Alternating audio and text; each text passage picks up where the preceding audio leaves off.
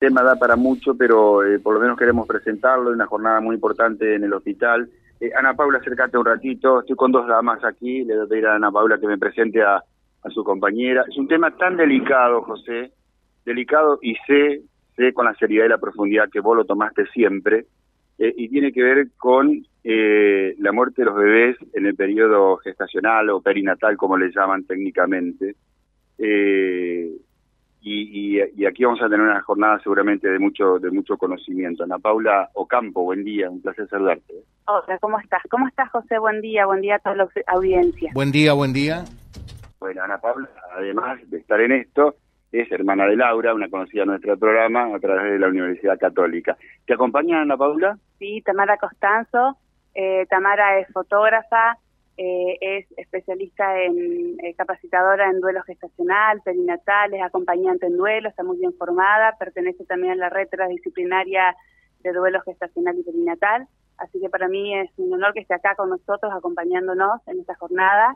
Y juntas somos cofundadora de la red argentina de fotógrafos en duelo gestacional y perinatal.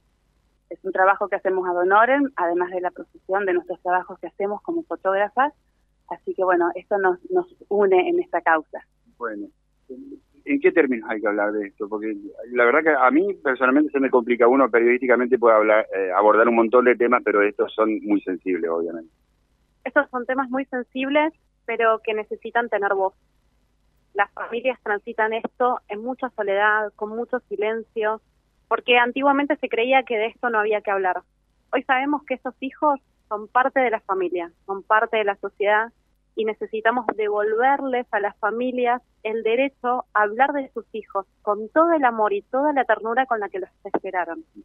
Estos bebés en un momento empezaron a ser parte de la familia, se los esperó por semanas, por meses, con muchísimo amor y aún hayan fallecido, van a seguir siendo parte de la familia. Entonces tenemos que devolverle a las familias el derecho a tener esos bebés como no solo un recuerdo doloroso, sino también un recuerdo de amor, en esto va a ser fundamental cómo se reciba a este bebé, cómo se acompaña a la familia.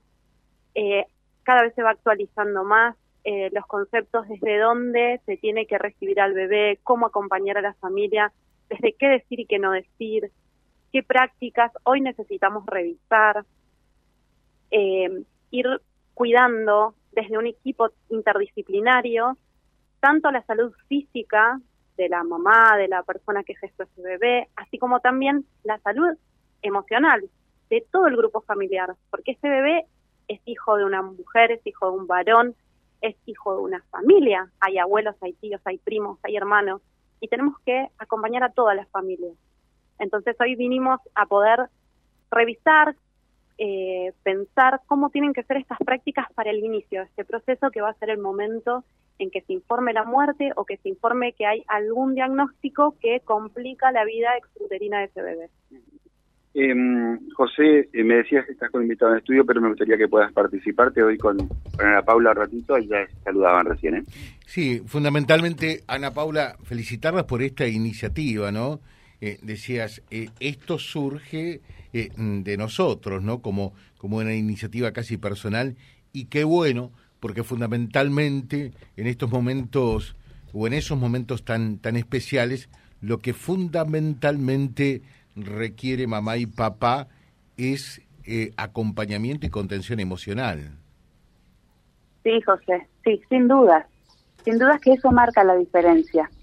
Eso marca la diferencia y termina siendo un consuelo, por decirlo después en el en el en el en el recorrido, digamos, del duelo. Eh, entonces, el poder visibilizar, salir del silencio, salir de, de, de, esa manera en que se transita en general la muerte y en particular este tipo de muertes, ¿no? que son tan dolorosas y tan fuertes cuando no se hace espacio para poder nombrar, decir, eh, contar, eh, tener la libertad de, transitarlo como uno lo siente sin sentir que, se tiene el prejuicio o la mirada del otro a partir de un juicio eh, de valor, ¿no? Y bueno, entonces venimos por desde este lado a, sumar, a poder ponerle voz a, a esos sentimientos y poner y poder plantear espacios para que el desarrollo de estas situaciones, de este duelo, sea lo más acompañado posible. Te dejamos un saludo eh, y nuestro reconocimiento por esta tarea. Muchas gracias. ¿eh? Gracias a vos, un fuerte abrazo. Gracias.